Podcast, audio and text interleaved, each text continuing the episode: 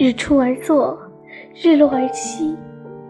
当今社会忙碌工作，快节奏的生活让静下心来享受惬意时光变得奢侈。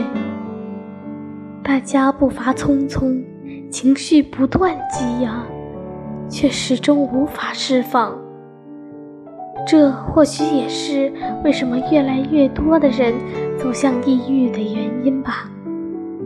其实，有的时候，温暖和疗愈很简单，只要你愿意和你身边的人聊天、交谈，聊聊今天吃了什么，聊聊昨天看到了什么，大事小事都可以。